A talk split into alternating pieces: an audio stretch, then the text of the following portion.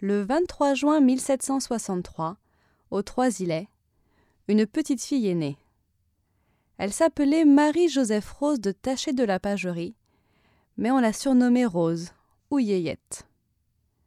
La petite créole était la fille du lieutenant d'infanterie de marine, Joseph Gaspard de Taché de la Pagerie. Ce dernier était venu s'installer à la Martinique quelques années plus tôt en tant que planteur avec sa femme, Rose Claire des Vergers de Sanois. On raconte qu'un jour, alors que la jeune Rose se promenait sur l'île, elle rencontra Euphémia, une vieille voyante. Cette dernière s'approcha de la jeune fille et lui tint à peu près ces mots. Tu feras deux mariages. Le premier de tes époux t'emmènera vivre en France. Là, tu connaîtras quelques années de bonheur, mais bientôt, vous vous séparerez et il mourra tragiquement.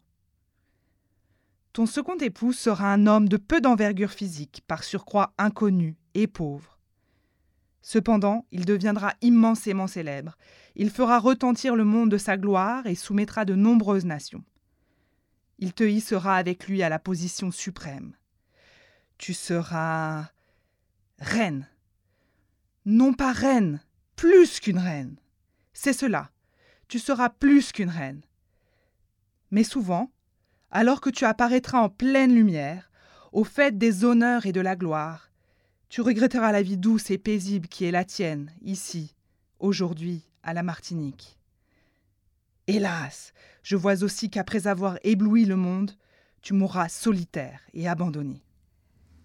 À cette époque, Rose ne se soucie guère de ses prédictions, et elle préfère en rire plutôt que d'y croire. D'ailleurs, qui eût cru que la jeune Yéyette deviendrait plus tard l'impératrice Joséphine